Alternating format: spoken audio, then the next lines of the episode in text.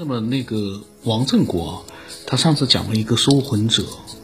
我就感觉呢有点匪夷所思。那么他呢又讲了一个，呃，他的爷爷在一九九六年的时候发生的事情啊。他说他爷爷的职业呢是法师，就是法师。因为我不知道这个法师，我们看看啊。他说就是别人去世了，敲锣打鼓，给人奏事超度。敲锣打鼓给人奏事超度，带了很多徒弟，在当地呢威信很高，也懂得呢怎么去做法。他当时呢八岁，有好几次呢夜晚睡觉的时候呢，他们那边的说法就是发癔症。那个时候呢，小我。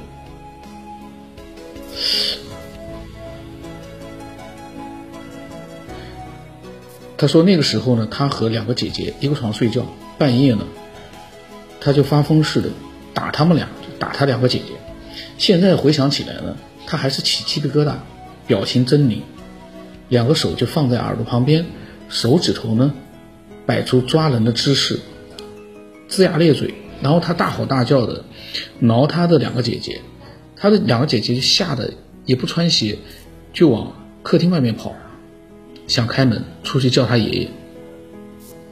那个时候，农村的瓦房是木门，有一个叉子插住门，然后他就紧追着出去呢，不让开门。那个时候叫声很大了，他爷爷呢，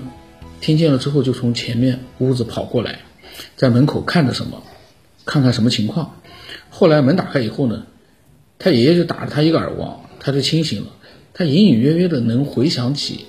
他刚才是怎么了？为什么要，呃，打他的两个姐姐？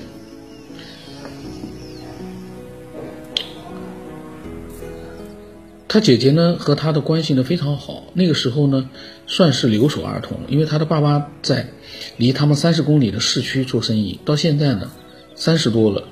嗯，他说他们俩呢互相从来没有喊过对方名字。都是姐姐弟弟的称呼，不存在仇恨、报复什么的。他是一个姐姐还是两个姐姐？他是这个里面有的时候呢是这样啊，就是有些分享者他们发来的那个文字啊，里面只要出现一个错字或者一个字写写成别的字了，或者漏掉一个字呢，其实有的时候就一下子就很难明白他到底表达什么意思，因为有的字是很很重要的。因为前哦应该是两个，他说他发疯了打他们两个，那么后来呢，他说呢又变成了他们俩，他说我们俩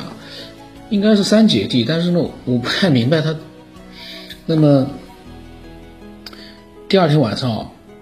他呢又是用同样的方式打他的姐姐，后来他爷爷呢，嗯就给他在他平时做法的菩萨的那个牌位上面念叨什么。他也不知道，然后从牌位旁边给他拿了一叠黄纸，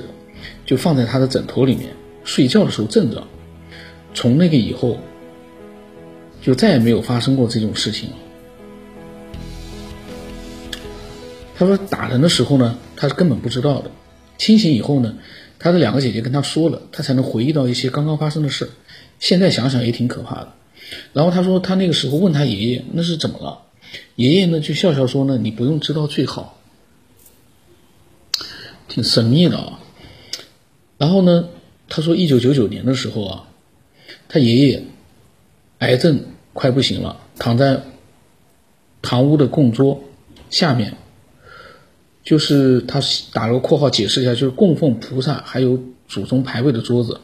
他说躺在那个桌子下面供桌下面的，铺着稻草，然后棉被躺在下面。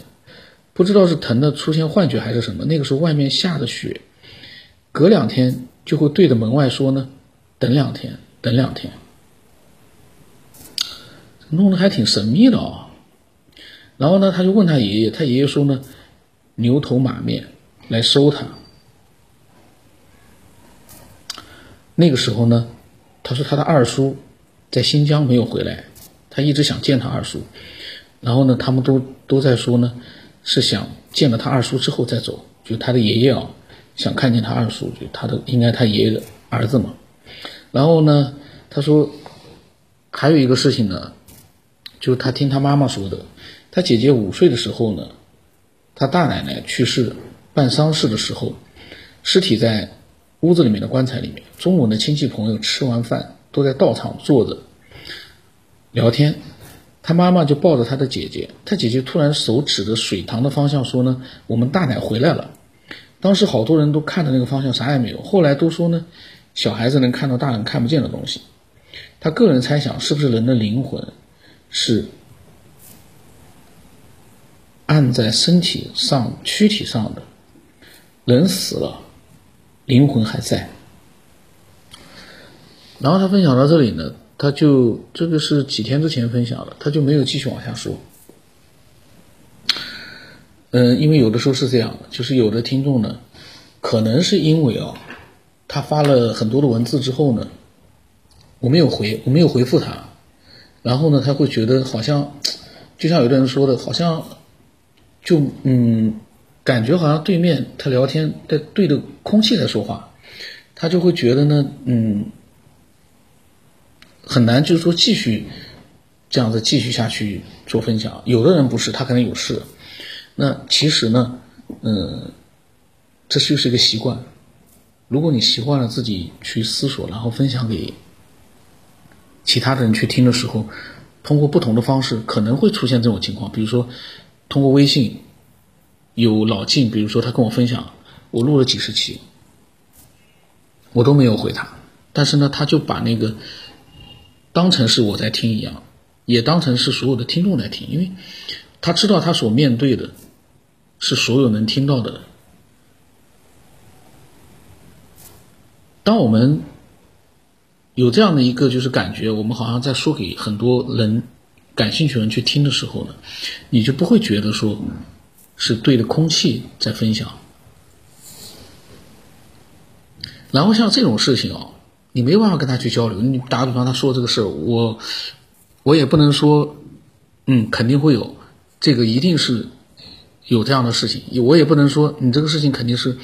嗯，错觉、幻觉。你说了的话，他肯定也会觉得无法接受，因为我当我这么说的时候，其实我是没有证据证实他这个是幻觉或者错觉，就他爷爷什么牛头马面之类的，那个东西呢，怎么说呢？我不知道有多少人相信啊，呃，就是我不能百分之百的就说说没有，但是呢，嗯，我们在没有确认的情况之下呢，我们也不能说，嗯，因为。他爷爷是这么说的，我们就相信，真的是有。这个呢，就是我个人的一个想法。然后呢，因为呃，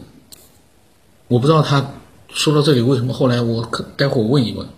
问一问他下面有没有就说呃没有说完的一些内容，然后或者就像他呃可能他会说我的想法就这么多，也很正常，因为他把他该讲的想法。他都分享出来了，那么我呢没有回应，但是呢他也结束了。然后还有更多的一些听众，非常的多，呃，他们分享来了各种各样的一些经历，包括有的人没有经历，但他分享了他很多的对于这个世界的一些认知。那么这些呢都是非常有意思的。他的本身，我就像他刚才分享这些内容，可能其实呢。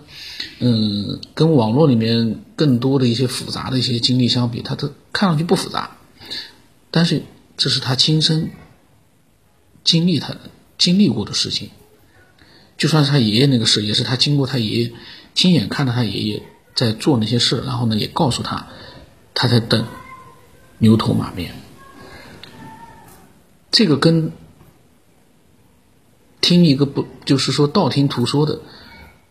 那个人讲的就是说天花乱坠，但是呢，他讲的是他都自己都不认识，不知道是什么人的一个事情，他是转了好几手的那样的一个事，那样的一个描述呢。说句实话，我都觉得，呃，如果你在网络里面啊，你热衷于这样的一些来历不明的这样的一些神秘的灵异的事件，我都觉得不用去浪费这个时间。我们要听。来源比较明确的，即便是这样子啊，有极大的可能都是错觉、幻觉，或者说是一个呃，不是真正的发生那个事儿，而是呢，我们可能跟爷爷聊天的时候理解上的错误，或者是怎么样。但是呢，不管怎么样，他把他的真实的经历分享过来了，在这个真实经历的基础之上呢，我们再去做自己的一些，通过自己的认知呢去做一些。自己的思索，这个呢就有意义，比那些道听途说的，或者说是一些完全是网络里面转来转去的，很多年之前的一些灵异故事，摸不着边的，我觉得比那个要有意义，因为这些真实的案例可以提供给我们一些能够思索的东西。所以呢，期待嗯更多的啊，能够就是分享一些自己的。各种各样的一些内容。